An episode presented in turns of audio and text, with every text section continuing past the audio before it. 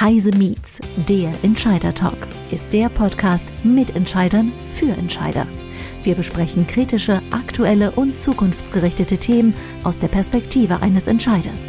Gisela Strenat begrüßt Persönlichkeiten aus Wirtschaft, Wissenschaft und Politik. Immer aktuell und nah am Geschehen. Gisela Strenat spricht heute mit Professor Dr. Heike Broch, Direktorin des Instituts für Führung und Personalmanagement der Universität St. Gallen über das Thema Hybrides Arbeiten, Arbeitswelt im Umbruch. Liebe Zuhörerinnen und Zuhörer, während der Corona-Pandemie und des daraus folgenden Lockdowns mussten viele Unternehmen ihre Mitarbeitenden von jetzt auf gleich ins Homeoffice schicken. Die technischen Voraussetzungen sind bei vielen Unternehmen umgesetzt und rein technisch funktioniert das Arbeiten aus dem Homeoffice. Aber was ist mit den seit Jahrzehnten gelernten Prozessen der Zusammenarbeit? Diese funktionieren nicht mehr, wenn ein Teil der Kollegen und Kolleginnen im Büro sitzt und die anderen im Homeoffice. Hybride Arbeitsmodelle sind noch ungeübt und fremd. Meine heutige Gesprächspartnerin, Frau Professor Dr. Heike Bruch, sagt, wir stehen vor einer epochalen Transformation. Wir haben jetzt die Chance, hybrides Arbeiten als Kern einer neuen Arbeitskultur zu etablieren. Frau Professor Dr. Bruch, herzlich willkommen bei Heise Meets. Ja, guten Tag. Hallo. Sie sind Professorin für Leadership an der Universität St. Gallen und Direktorin des Institutes für Führung und Personalmanagement. Worauf stützen sich Ihre Empfehlungen, über die wir gleich sprechen werden? Einerseits ähm, arbeiten wir intensiv mit Unternehmen zusammen äh, in der Forschung, äh, wo wir tatsächlich auch ähm, tiefe Einblicke haben, weil wir sie begleiten auf dem Weg in die neue Arbeitswelt. Ähm, darüber hinaus äh, äh, sind wir ja Zahlen, Zahlenfreunde. Äh, das heißt, wir machen äh, schon seit 2016 großzahlige Befragungen rund um das Thema New Work und Culture und können auch eine Art Barometer ähm, äh, eben aufzeigen, wie sich dort Trends entwickeln. Wir können auch eine erste Bilanz machen, was funktioniert, was funktioniert nicht, einfach zahlengesteuert. Und ähm, die dritte Quelle von unseren Erfahrungen ist tatsächlich Praxisbegleitung, wo wir nicht in der Forschung, sondern tatsächlich praktisch Unternehmen begleiten in der New Work Transformation, Kulturveränderung, Leadership Development, äh, diese Themen. Mhm, spannend. Wir werden ja über einiges auch gleich noch sprechen. Aber lassen Sie uns noch mal auf das Thema Homeoffice kommen. Ich erlebe es ja auch. Wir haben auch eine Regel bei uns im Verlag. Aber ich glaube, die Euphorie zum Homeoffice war in der Anfangsphase der Pandemie sehr groß. Man konnte arbeiten, man musste nicht ins Büro fahren, man, man, war geschützt. Und ich spüre das jetzt auch so. Nach drei Jahren kommen so die ersten negativen Auswirkungen. Was sind das Ihrer Meinung? Was sind die negativen Auswirkungen? Was, was sagen Ihre Studien dazu? Also wenn wir uns angucken, wie hat denn eigentlich Homeoffice oder auch hybrides Arbeiten geklappt in den letzten Jahren, dann kriegen wir eine sehr ambivalente Bilanz. Also viele Sachen sind tatsächlich richtig gut. Und das wollen wir auch nicht mehr hergeben. Da haben wir uns ja wirklich eher, eher zwangsmäßig einem Change ausgesetzt, äh, wo jetzt wirklich tolle Sachen zum Vorschein kommen, äh, die wir uns vorher nicht vorstellen konnten. Menschen schätzen die Flexibilität, das selbstgesteuerte Arbeiten, ähm, auch, äh, dass, dass diese langen Wegezeiten wegfallen. Äh, ähm, also ganz, ganz viele Dinge, die, die wirklich sich bewährt haben und äh, die auch dazu führen, dass Homeoffice bleiben wird. Gleichzeitig, und Sie sprechen ja auch auf die Dinge äh, an, die nicht so gut geklappt haben, sehen wir auch richtig äh, Dinge, die Schaden verursacht haben. Das ist äh, einmal auf der menschlichen Seite, dass Menschen sich teilweise isoliert fühlen, also äh, tatsächlich auch emotional sich nicht verbunden fühlen mit dem Unternehmen oder sich alleine einsam fühlen. Dann haben wir höhere Zahlen von, von Erschöpfung. Also ähm, tatsächlich, dass Menschen über ihre Grenzen hinaus sich verausgabt haben, weil sie auch teilweise nicht gelernt haben, sich abzugrenzen oder weil es auch so eine sehr intensive Art war zu arbeiten. Äh, und auf der Unternehmensseite sehen wir äh, vor allen Dingen, dass die Kultur teilweise leidet, also wirklich der Zusammenhalt, die, das Vertrauen auch untereinander oder auch wirklich dieses Gefühl, hey, wir sind ein Team ne, äh, da drin äh, und Innovation. Was meinen Sie denn? Woher kommt denn dieser Schub im Moment? Was passiert denn gerade in Unternehmen? Woraus muss besonders geachtet werden? Ja, finde ich ganz wichtig, diese Frage, dass wir uns das Warum, ne, äh, die Frage nach dem Warum stellen. Und die Pandemie hat tatsächlich Dinge beschleunigt, die ist aber überhaupt nicht äh, der Grund für diese Neuausrichtung, sondern ähm, die, diese Neuausrichtung in Richtung New Work hat ja deutlich vor der Pandemie begonnen und das wird uns noch begleiten, auch deutlich nach der Pandemie oder wenn wir die äh, Corona den Griff bekommen haben. Ähm, die Gründe, die sind äh, eigentlich verbunden vor allen Dingen äh, mit zwei großen Megatrends. Das eine ist ähm, technologisch bedingt, dass wir eine unglaubliche Beschleunigung haben, in dem äh, müssen viel innovativer sein, viel schneller reagieren können, mit Veränderungen oder auch Disruptionen äh, viel, viel schneller auch äh, besser umgehen lernen. Das ist der eine Grund, warum wir Arbeit und Zusammenarbeit anders organisieren müssen tatsächlich. Und äh, der andere Punkt ist der demografische Wandel. Ähm, wir müssen Arbeit nicht nur so gestalten, äh, dass wir schneller sind, sondern dass wir auch ähm, mehr Spaß haben, dass die Menschen gerne bei uns arbeiten, dass wir attraktiver sind. Und diese Gründe waren vor der äh, vor der Pandemie da. Deswegen gab es da auch schon ganz starke Tendenzen Richtung New Work äh, und, und Transformation in diese Richtung. Corona hat das beschleunigt. Äh, aber wir müssen uns klar machen, mit Blick in die Zukunft ist das gerade erst der Beginn. Wir sind in, wirklich in einem epochalen Wandel drin. Und äh, es gibt auch gar keine Alternative, als uns anders aufzustellen, weil wir ansonsten tatsächlich nicht die Leute gewinnen äh, da drin und auch nicht innovativ oder schnell genug sind äh, in dieser äh, in dieser Welt. Und wenn man sagt, worauf sollte ich denn da achten, ist eine Sache nochmal ganz äh, wichtig: Dieses äh, New Work äh, ist nicht gleich Homeoffice. Mobiles Arbeiten ist, ist ein Element, aber als moderner Arbeitgeber müssen wir viel mehr Aspekte mit berücksichtigen, auch frei, also Wahlmöglichkeiten geben und Flexibilität in der Art zu arbeiten, bezogen auf den Ort und die Zeit, wie ich arbeite, welche Technologien ich nutze da drin. Das ist ein ganzes Bündel eigentlich, äh, was da zusammenhängt. Und deswegen auch nochmal, was wir in der Pandemie hatten, war zu großen Teilen nicht New Work. Denn Zwangshomeoffice ist genauso wenig New Work wie Zwangspräsenz. Denn diese moderne Art zu arbeiten ist untrennbar mit Wahlmöglichkeiten verbunden. Und die gilt es eigentlich um zu geben und aber auch zu orchestrieren da drin. Jetzt sprechen Sie ja Themen an, die eigentlich jedes Unternehmen beschäftigt. Wie stelle ich mich neu auf? Wie bekomme ich die richtigen Mitarbeiter, die zu meinem Unternehmen gehören?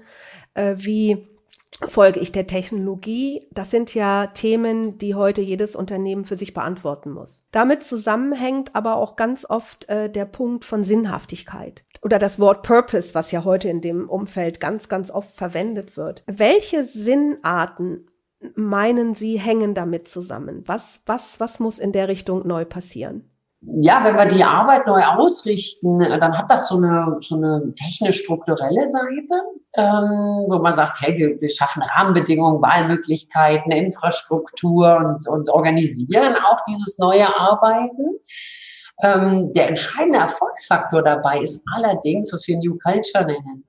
Also tatsächlich die emotionale Seite dieser Neuausrichtung. Und dabei ist ein Herzstück oder ein Schlüsselelement wirklich dieses Sinnerleben, dass sich Menschen emotional verbunden fühlen äh, mit, mit ihrer Aufgabe, mit dem Unternehmen und tatsächlich das Empfinden haben, äh, ich, ich leiste einen wertvollen Beitrag, ich äh, arbeite für etwas Höheres und es ist nicht einfach ein Job äh, zum Geld verdienen.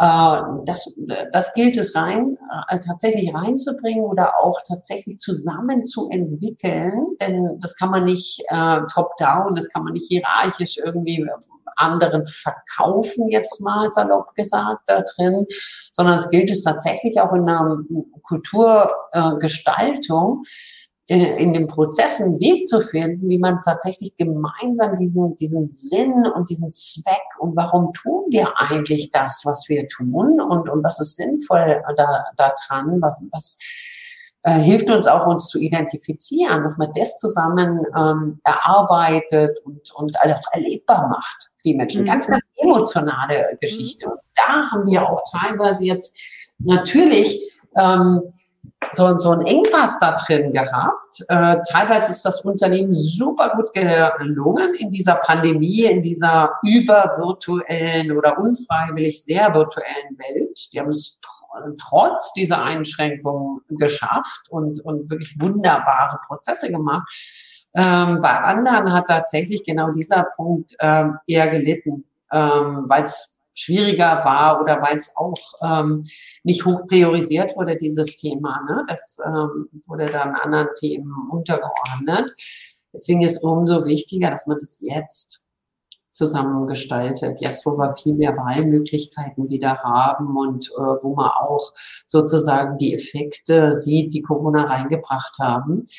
Ähm, und äh, dieser Prozess sollte zu großen Teilen wirklich eine Kulturtransformation sein. Kultur, Leadership, äh, ne, eine emotionale mhm. äh, ja, Neuausrichtung. Soll nicht so technisch klingen. Es ist ein sehr, sehr schöner Prozess, wenn man den richtig angeht. Wenn ich Sie richtig verstehe, wir haben uns jahrelang in Unternehmen mit Geschäftsprozessen äh, beschäftigt. Wir haben ganze Meetings gemacht, wie, wie kann ich meine Geschäftsprozesse verändern, wie müssen die Geschäftsprozesse aussehen. Wir haben es immer nur aus einer technischen, effizienten Sichtweise gesehen.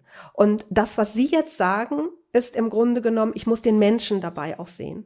Ich muss gucken, wie, wie, ist, wie fühlt sich der Mensch dabei? Ich kann das nicht nur technisch sehen, diesen Prozess, sondern dieser Prozess auch in einem hybriden Arbeitsumfeld muss auf den Menschen ausgerichtet sein. Habe ja. ich das so richtig verstanden? Absolut, absolut. Okay. Also es geht ja um Arbeit, es geht um, um, um äh, tatsächlich Führung, Kultur, äh, genau. also, also äh, Mensch pur. Genau. Und ja. Äh, eine, eine Frage da, dazu vielleicht nochmal. Ähm, haben Sie da in Ihren Studien Unterschiede zwischen Geschlechter und Arbeitsgruppen, äh, äh, Altersgruppen festgestellt? Oder sagen Sie, Mensch ist Mensch, da gibt es keine besonderen Vorlieben oder besonderen Wünsche? Dann diese Wünsche oder Vorlieben, geschlechterspezifisch, Frau, Mann oder 60 oder 20, haben wir in der Vergangenheit immer ignoriert. Da wurde nie drauf eingegangen. Da ging es nur um die Effizienz des Unternehmens. Bei dem, was wir ja heute müssen, müssen wir ja stärker auf den Menschen eingehen. Was zeigen Ihre Studien da? Gibt es da unterschiedliche Wünsche oder Anforderungen? Mhm. Äh, Gibt es in der Tat äh, sehr stark. Und ähm, die, die äh, muss man auch berücksichtigen äh, da drin. Also wir können sehen jetzt zum Beispiel, ähm, Bezogen auf mobiles Arbeiten gibt es nicht so starke ähm, Unterschiede zwischen Mann und Frau. Äh, es gibt aber sehr große Unterschiede je nach Lebensphase. Und äh, was mich erst so ein, ein bisschen überrascht hat, war, dass äh, insbesondere jüngere Generationen ähm, äh, weniger Präferenz haben, im Homeoffice zu arbeiten oder mobil zu arbeiten, sondern viel, viel größeres Interesse haben an Präsenz. Wir haben das Ergebnis gefunden und ähm, seitdem sehr viel auch mit, mit ähm, verschiedenen Generationen, aber vor allen Dingen auch äh, mit sehr jungen Menschen besprochen. Und äh, die sagen einem sehr, sehr klar, ich möchte auch viel vor Ort arbeiten, ich möchte lernen vor Ort, ich möchte Feedback bekommen vor Ort, ich möchte ein Netzwerk aufbauen vor Ort und ich möchte ähm, nicht sozusagen stark alleine zu Hause sind. Die sind natürlich lebensphasenbedingt häufig auch ähm, in, in Single-Wohnungen oder Einzelhaushalten, äh, erstmalig ausgezogen von zu Hause und solchen Themen da drin. Und äh, da kommt wieder das zum Tragen, dass man sagt, es, ist, es muss eine Wahlmöglichkeit geben. Und ähm, auch diese Unterschiede je nach Alter, das gibt ja eher nur Tendenzen. Auch innerhalb einer bestimmten Altersgruppe oder Lebensphase gibt es sehr, sehr große äh, Unterschiede. Und entscheidend ist, dass diese Unterschiede zum Tragen kommen. Äh, das ist sozusagen, dass man das austauscht, dass man das äh, auch ähm, wenn man so, sozusagen dieses Hybrid Work Setup, äh, wie, wie gehen wir eigentlich mit hybridem Arbeiten um bei uns im Unternehmen und dann spezifisch bei uns im Bereich oder in der Abteilung, wenn man das gestaltet, ist ganz, ganz wichtig, dass man die Bedürfnisse abfragt und äh, dass man die auch offenlegt und sagt, hey, was, was passt denn bei, äh, bei dir? Was sind deine Präferenzen? und dass man das sozusagen mit einbezieht. Dabei ist neben diesen eher externen äh, Themen oder diesen, diesen ähm, ja, äh, greifbaren Demografie-Elementen wichtig äh, auch die Persönlichkeit. Und äh, was zum Beispiel ich sehr, sehr spannend finde, äh, sind zwei Sachen. Das eine ist, ähm, bin ich ein Separator oder ein Integrator? Das ist eine Persönlichkeitsunterscheidung, ob Menschen lieber gerne Separator sind, das heißt Arbeit und Berufliches wirklich sehr klar trennen. Das sind Menschen, die nach, äh, nach Arbeitsende keine E-Mails mehr schreiben. Das sind Leute, die am Wochenende keine E-Mails schreiben. Das sind Leute, die in Ferien keine E-Mails checken und so weiter. Also, weil sie das wirklich präferieren, dass sie das sehr, sehr stark abgrenzen. Und dann gibt es andere, die haben die Präferenz Integrator. Für die ist es besser und die mögen das gerne, dass das äh, sozusagen zeitlich fließt und ähm, haben wirklich die Präferenz dann auch außerhalb der definierten Zeiten auch ähm, mal zu arbeiten und dann wieder andere Elemente, private Elemente zu machen. Mhm. Und das ist nicht gut oder schlecht, das eine oder das andere, sondern es ist wichtig, dass man das offenlegt und dass man das abstimmt und dass man es den Leuten äh, sozusagen bewusst macht, ne? welche Präferenz das ist und warum. Und ähm, das ist das eine. Und das zweite als Persönlichkeitsmerkmal ähm, ist die sogenannte äh, Boundary Management Kompetenz. Das ist die Fähigkeit, sich abzugrenzen.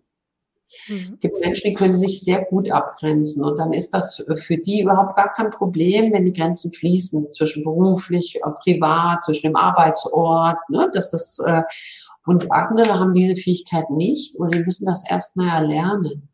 Und ähm, das ist dann tatsächlich wichtig, dieses Bewusstsein zu haben. Und äh, wo das wenig vorhanden ist, ist das auch eine Aufgabe vom Team und von der Führungskraft, dass man mithilft diese Grenzen sozusagen äh, ähm, zu setzen im Team und, und äh, Leute auch zu schützen, beziehungsweise das auch zu fördern, ne? diese Boundary Management Kompetenz. Mhm. Wie, wie, wichtig sind dann in diesem Zusammenhang Spielregeln? Wenn Sie sagen, es gibt Integrator und Separator, wie wichtig äh, sind dann Spielregeln, die das Unternehmen festlegt? Spielregeln sind ganz entscheidend. Ganz entscheidend. Denn ähm, New Work hat ja, hat ja wirklich diese, diese Facettenreichtum, diese vielen Elemente, dieses Wahlmöglichkeit. Was ist toll ist, da eröffnet sich eine ganz neue Welt. Aber die Kehrseite ist eine Art äh, Überforderung, Chaos, ähm, Orientierungslosigkeit da drin oder ne, dass, dass, dass das sozusagen nicht zusammenpasst in der Zusammenarbeit da drin. Deswegen ist die Empfehlung immer, dass man sich als Unternehmen positioniert und einmal sagt, welche Richtung bei New Work äh, passt denn eigentlich zu uns? Das ist stark auch ein wirklich explizites Bekennen zu einer bestimmten Arbeitsphilosophie. Äh, es ist ja nicht nur, dass man eine Modewelle hat oder sagt, oh, wir machen es wie die anderen auch oder so, sondern das muss man haben und, im, äh, und das erklären, warum dieses, was passt zu uns, warum, was wollen wir jetzt äh, da drin, nicht, nicht überbürokratisch, aber äh, doch so, dass die Leute sagen, ach so, ah ja, ne, gehen wir in die Richtung. Ähm, und dass man dann auf der Basis auch Spielregeln entwickelt. Und würde ich nie top-down setzen, das passt nicht zu New Work, sondern tatsächlich äh, aus der Organisation zusammen sagen, welches ist denn eigentlich ähm, unser hauptsächliches Arbeitsmodell? Und dabei bei diesem hauptsächlichen Arbeitsmodell, da äh, gilt es zu entscheiden, insbesondere, wie gehen wir mit Zeit äh, und mit Ort um. Und ähm, die, am greifbarsten wird es äh, tatsächlich in, in, in so einer Unterscheidung von Arbeitsmodellen, drei ganz einfache Arbeitsmodelle äh, da drin, wo man sagt, ähm, in, in, in einer vereinfachten Form kann man ein Arbeitsmodell der ähm, wählen, Präsenz only oder, oder ne, äh, hauptsächlich vor Ort arbeiten. Dann das Verbreitete und, und das, was auch, wenn man sich anguckt, so erfolgreiche Modelle und, und was ist für die Gesundheit gut und, und so weiter, das Empfehlenswerteste wäre, wenn es wenn es passt, ist 60-40. Entweder drei Tage äh, vor Ort und der Rest mobil oder umgekehrt, 60-40. Und das andere, das dritte äh, mögliche Extrem ist Remote Only, dass man sagt, ja, wir arbeiten von überall und, und man, man kann eigentlich ähm, 100 äh, Prozent auch äh, zu Hause bleiben oder wirklich an einem anderen Ort arbeiten. Und diese Wahl erstmal zu sagen, welches Modell ist es denn eigentlich für uns? Das ist ein ganz, ganz entscheidender Schritt. Und ähm, auf dem Modell aufbauen kann man dann generelle Spielregeln entwickeln. Es gibt jetzt Unternehmen, die haben nur eins. Das sind äh, Unternehmen, die, die haben eine Art zu arbeiten und, und als Orientierung geben sie dann sozusagen 60, 40 an, zum Beispiel. Mhm. Ähm, jetzt gibt es andere Unternehmen, die haben sehr, sehr unterschiedliche Arbeitsmodelle, weil sie eben häufig ortsgebundene Arbeitsbereiche haben. Dann sagen und dann, äh, dann haben sie andere, die können auf sich 60, 40 gehen als Orientierung.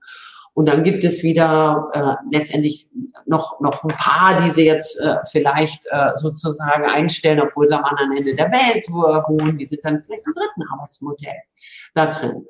Auch da ist es wichtig, dass man sagt, guck mal, wir haben die drei Modelle, guckt doch bitte, welche Aufgabe zu euch am besten passt äh, da drin. Und dann ähm, kann man und sollte man tatsächlich diese Spielregeln geben, die erstmal wie eine Art Korridor zeichnen für das gesamte Unternehmen da drin. Und wichtig, das ist nur der Startpunkt äh, ist ganz entscheidend, dass dann innerhalb dieses Korridors die einzelnen Teams für sich sagen, äh, was ist denn unser Setup oder wie wollen wir denn arbeiten? Und zwar mit Bezug auf zwei Aspekte. Erstmal die Leistung, dass man sagt, hey, was brauchen wir denn eigentlich, damit wir unsere Aufgaben am besten erfüllen, unsere Kunden äh, eben adressieren oder das Projekt am besten bewältigen, wo wir gerade drin sind. Und das Zweite sind die Bedürfnisse. Mhm. Ja, also, also sehr, sehr komplex höre ich daraus. Und Sie haben am Anfang Ihrer Ausführungen gesagt, das darf nicht top-down passieren. Und ähm, daraus höre ich so ein bisschen heraus, äh, dass sich ja auch die Kultur in vielen Unternehmen verändern muss. Und wie muss sich in dem Umfeld Leadership wie müssen sich Führungskräfte darauf einstellen, die es ja eigentlich gewohnt waren, einen Prozess vorzugeben. Wie müssen sich diese Führungskräfte und Unternehmen in solch einem epochalen Unterschied, wie wir es ja festgestellt haben, verändern? Das zieht es ja eigentlich mit sich. Mhm. Mhm. Also ähm, kann man auf, äh, auf, zwei Ebenen mal angucken. Also einmal ist ganz äh, entscheidend für die Gesamtunternehmung, äh, dass man da auch tatsächlich als Top-Führung mit involviert ist in diesem Prozess und sichtbar involviert ist. Da gucken Leute da drauf. Äh, und, und dann zusammen mit HR und wir empfehlen auch äh, mit so einer Gruppe von, von Agents äh, oder so einem Schwarm äh, zusammen tatsächlich gesagt, hey, wie gehen wir eigentlich zusammen die, ähm, äh, in die Zukunft? Das muss sichtbar sein, das muss authentisch sein, das muss, ne, da muss man sich positionieren bezogen auf Humor. Und dann jede einzelne Führungskraft, die macht man sich fit. Also einmal hoffe ich, dass eine Firma wirklich ihre Führungskräfte fit macht, weil sie sagt, das ist unsere Art der Führung für die Zukunft und sagt, guck mal, was sind denn eigentlich die Werkzeuge in dieser äh, Welt, äh, moderne Art zu führen. Das sollte möglichst äh, aus dem Unternehmen auch unterstützt werden, dass man sagt, äh, das heißt Führung in dem Kontext für uns in der Zukunft und wir geben unserer Mannschaft äh, da Werkzeuge mit an die Hand. Darüber hinaus ist, finde ich ganz entscheidend, ähm, dass die, die Führungskraft guckt in ihrem Verantwortungsbereich, wie arbeiten wir denn und dass sie im Dialog mit ihrer Mannschaft sagt, welche Art der Unterstützung braucht ihr denn äh, eigentlich dafür? Also dass man anbietet, hey, ähm, die Art der Führung habe ich mir überlegt, ist, äh, ist sozusagen jetzt eine, die ich einbringen möchte äh, da drin, dass man aber ganz, ganz stark auch guckt, das ist ja ein gemeinsamer Lernprozess, das ist wirklich neu für, für, für jeden Einzelnen, für jede Einzelne. Äh, und dass man in diesem Prozess auch ähm, das sich nicht nur selber ausdenkt und dann mal ausprobiert, sondern wirklich auch offen damit umgeht und sagt, hört mal zu, das ist neu, das ist neu für mich auch da drin. Ich versuche dieses, passt es zu euch, gebt mir Feedback. Das ist äh, tatsächlich auch Teil von einem sogenannten Growth Mindset, wo man die Bereitschaft zeigt, äh, sich auf das Neue einzulassen, aber auch zu lernen und nicht dieses vorgibt oder versucht, perfekt zu sein. Das passt überhaupt nicht. Das, das, das verleitet mich zu der Frage, wie gehen dann äh, Führungskräfte in Zukunft mit Emotionen der Mitarbeiter um? Also viele Führungskräfte auf der Vergangenheit, gerade auch ältere, sind es ja gewohnt, nur nach Order zu führen. Da hast du die Aufgabe, die hast du zu erfüllen und wenn du sie nicht erfüllst, dann haben wir ein Gespräch. Das funktioniert heute ja nicht mehr so wenn ich meinen Mitarbeiter nicht ständig im Nachbarbüro sehe und äh, wenn er auch sehr stark alleine arbeiten muss, dann muss ich auch ähm, irgendwo verstehen, wie geht's dem eigentlich gerade? Konnte er das jetzt gut machen? Wenn ich ihn täglich sehe, ist das ja was ganz anderes. Wie, wie wichtig sind Emotionen auf beiden Seiten? Wie, welche Rolle spielen die zukünftig? Da sprechen Sie wirklich so einen Schlüsselpunkt an, Frau Strehnert. Da, da, da, äh, das wird zum Herzen der Führung die Emotionsarbeit. Und zwar drei Sachen. Das eine ist dieses Thema Sinn. Dass wir müssen es schaffen, über die Führung tatsächlich die Begeisterung, den äh, Sinn zu adressieren, die Leute emotional für die Arbeit zu gewinnen, äh, auch wenn wir viel virtuell arbeiten. Das zweite ist, wir müssen tatsächlich den Teamzusammenhalt schaffen, zu stärken, äh, zu erhalten, wirklich Vertrauen da drin.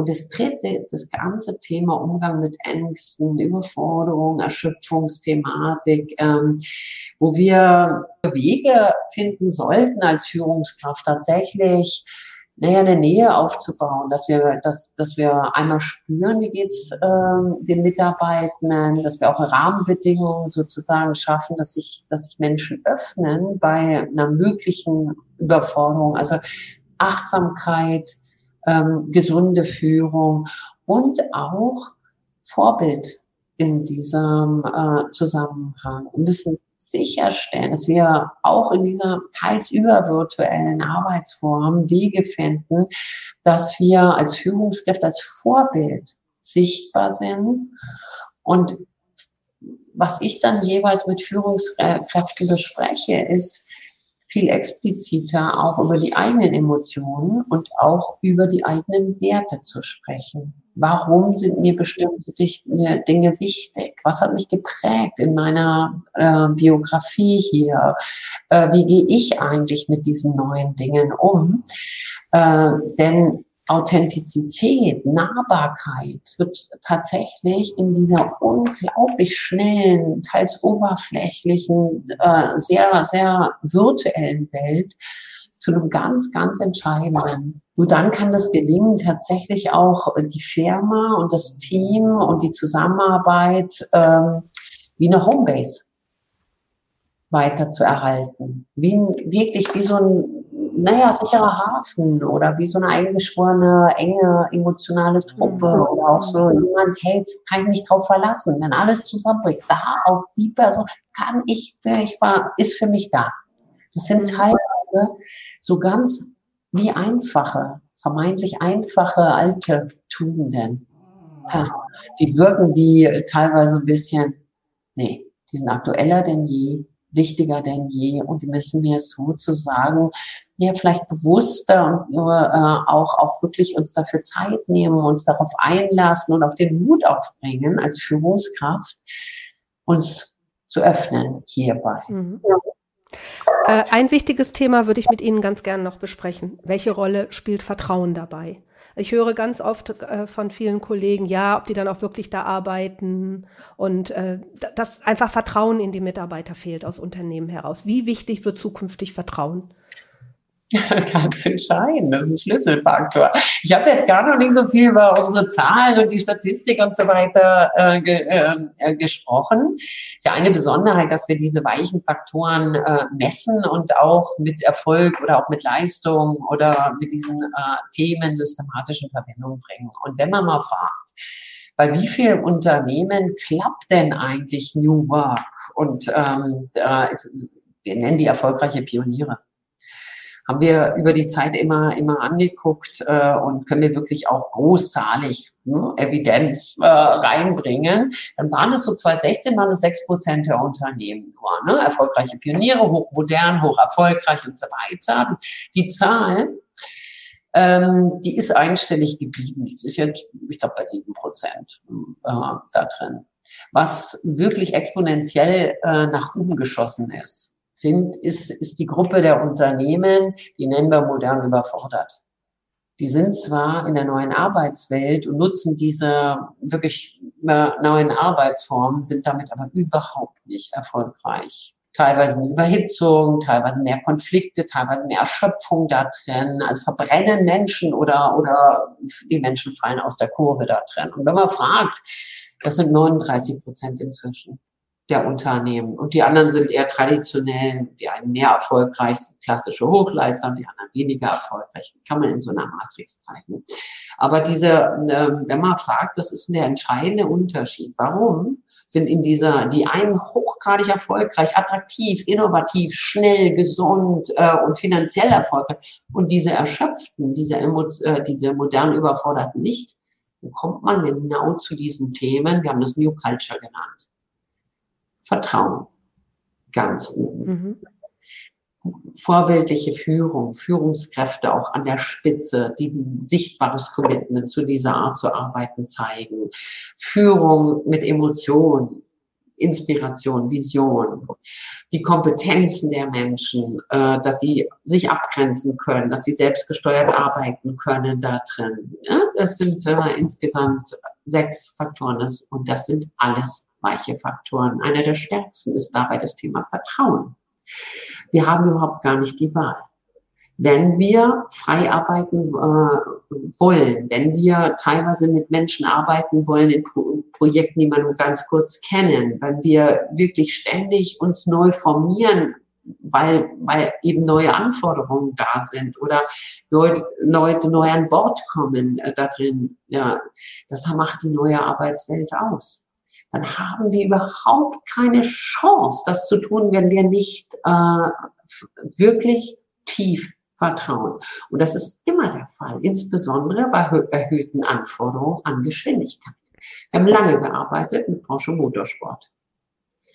Da kommt mir beim Thema Vertrauen ähm, eine, eine, äh, eine Aussage von einem Fahrer in, äh, den Kopf. Da sagt jemand Sichtfeld, ich meine, das sieht man jetzt im Podcast nicht, aber es ist so klein, es ist ein Mini-Sichtfeld, was ich habe. Ich schaue nicht raus. Wenn ich nur den leisesten Zweifel daran habe, dass die Stimme, die mir durchs Mikrofon äh, durchsagt, jetzt geh mal richtig aufs Gas, nicht vertrauenswürdig ist, gehe ich nicht aufs Gas. Wenn ich nicht darauf vertraue, dass jede Schraube nach dem Pitstop äh, 100% vertrauenswürdig und verlässlich sitzt, dann gehe ich nicht voll aufs Gas. Ich, fahr, ich kann nie Speed haben. Und genau dieser Fahrer hatte unglaublich ungeteiltes Vertrauen zu seinem äh, ganzen Porsche-Team da drin, aber er, er, er wusste nicht ganz genau, ob der Reifenlieferant vertrauenswürdig ist. Er sagte, ich gehe hin. Ich gehe hin zu Michelin. Ich gucke in die Augen von diesen Menschen. Das ist für mich eine Überlebensfrage. Das, die halten mich auf dem Boden damit. Ich gucke mir an, wie das produziert ist. Ich muss mir dieses Vertrauen aufbauen, sonst gehe ich nicht voll aufs Gas. Und diese Metapher, die ist bezeichnend für diese Art zu arbeiten da drin, dass man sagt, kann nur mit vollem Vertrauen diese Geschwindigkeit und diese, äh, diese, diese Verletzlichkeit auch aufbringen äh, und gleichzeitig so schnell sein da drin. Ich glaube, das bezeichnet für die neue Arbeitswelt. Und gleichzeitig, und das ganz kurz noch da drin, was mich echt äh, bedenklich äh, stimmt, ist, dass in der Pandemie die Nachfrage nach Kontrollsoftware äh, signifikant in die Höhe gegangen ist. So, und das äh, ist Teil der ambivalenten Bilanz. Und ich bin voll jemand, der sagt, komm, lass uns Vertrauen haben und lass uns das Vertrauen aber auch aktiv aufbauen, äh, wenn es nicht, wenn es nicht einfach da ist. Man kann ja nicht blind oder, oder, oder einfach so, sondern dass wir das äh, auch schützen und in der Kulturentwicklung tatsächlich sicherstellen, dass es ein wirklich tiefes Vertrauen was wir haben zu den Menschen, mit denen wir arbeiten. Vielen, vielen Dank für das tolle Beispiel aus dem Motorsport, weil ich glaube, es hat sehr plastisch dargestellt, worauf es in den Unternehmen ankommt, was, was Führungskräfte auch aufbauen müssen. Und da haben Sie absolut recht, wenn ich kein Vertrauen habe und nicht weiß, äh, warum ich etwas tue. Das war die Diskussion um die Sinnhaftigkeit, dass ich Menschen auch in, in, in die Sinnhaftigkeit meines Tuns bringen muss. Dann schaffe ich es auch nicht in eine Veränderung, die Menschen zu bringen. Deshalb lassen Sie uns vielleicht zum Schluss nochmal diskutieren äh, oder darüber sprechen, was müssen Unternehmen jetzt tun, was müssen Führungskräfte tun, um diesen, diesen Change im Unternehmen hinzubekommen und nicht hinterher ein Unternehmen zu werden, wo die Mitarbeiter überlastet sind, wo sie kündigen, weil sie einfach äh, mit dieser Kultur nicht mehr klarkommen. Was muss in traditionellen Unternehmen jetzt passieren, damit sie ihre Mitarbeiter und ihren Erfolg auch in die Zukunft mitnehmen? Ja, ich kann da jetzt ähm, tatsächlich nur äh, kurz drauf äh, eingehen. ja, also erstmal, es muss was passieren. Also ähm, das, das, ich ähm, denke mal, das ist ganz, ganz entscheidend, dass man tatsächlich sagt, hey, lass uns das äh, tatsächlich zusammen anpacken, zusammen gestalten und zusammen äh, tatsächlich ähm, äh, uns, uns äh, für diese moderne Arbeitswelt äh, neu aufstellen. Und dabei ähm, ist äh, einmal wichtig, hey, was habe ich da für, für Menschen, die das gestalten? Ich finde das sehr, sehr wichtig, dass man sozusagen einen Prozess hat, wo verschiedene Menschen, aber auch insbesondere junge Generationen äh, eine Stimme dafür ähm, bekommt. Und dann ist es ein Prozess, da gibt es so technisch-strukturelle Sachen, das ist auch das mit den Spielregeln oder das ist das, ähm, was ich beschrieben habe, wo jedes Team seine Teamkarte entwickelt. Das ist ein schöner Prozess. Und dann ist es tatsächlich eine ähm, Frage, wie wollen wir uns von Leadership und Zusammenarbeit neu aufstellen oder weiterentwickelt aufstellen. Das heißt, dass man sich äh, da gemeinsam Gedanken macht über eine moderne Führung und auch ähm, die Mitarbeiter fit macht dafür und sagt, welche Kompetenzen, welche Schlüsselqualifikationen brauchen wir denn eigentlich? Und ähm, das würde ich eigentlich so als Impulse geben. Und ich bin jemand, der mag gerne Zahlen. Das heißt, ich würde auch mal äh, Impulscheck machen. Wie gut läuft das denn eigentlich äh, da drin? Ähm, letzter Punkt. Äh, ich würde immer viel mit Experimenten arbeiten, sozusagen mit Bereichen, wo man das mal pilothaft ausprobiert und äh, eher so nach diesem Motto Roll-in statt Roll-out gucken, wo sind Freiwillige, die das gerne mal äh, explorieren wollen, die Lust darauf haben, weil das ist ja eigentlich ein ganz tolles Thema, hier die neue Arbeitswelt und man sollte das tatsächlich mit Spaß machen und äh, tatsächlich auch mit diesem gemeinsamen Gestalten. Mit dem mhm. Frau Professor Dr. Bruch, vielen Dank. Vielen Dank auch für Ihre doch sehr klaren Worte. Und ich möchte an dieser Stelle nochmal den Appell an alle Zuhörerinnen und Zuhörer geben, sich bitte Ihre Veröffentlichungen dazu anzuschauen. Die, die findet man ja auch im Internet, um all das, was wir gerade gesprochen haben, auch nochmal zu vertiefen, weil ähm, da steckt noch so viel drin, wir haben es jetzt ja leider nur ankratzen können in, in, in diesem kurzen Gespräch. Und äh, ich hoffe, dass ganz, ganz viele Unternehmen auch anfangen, diese, diese Transformation des Arbeitens aus einer, einer anderen von ihnen dargestellten Blickwinkel zu sehen.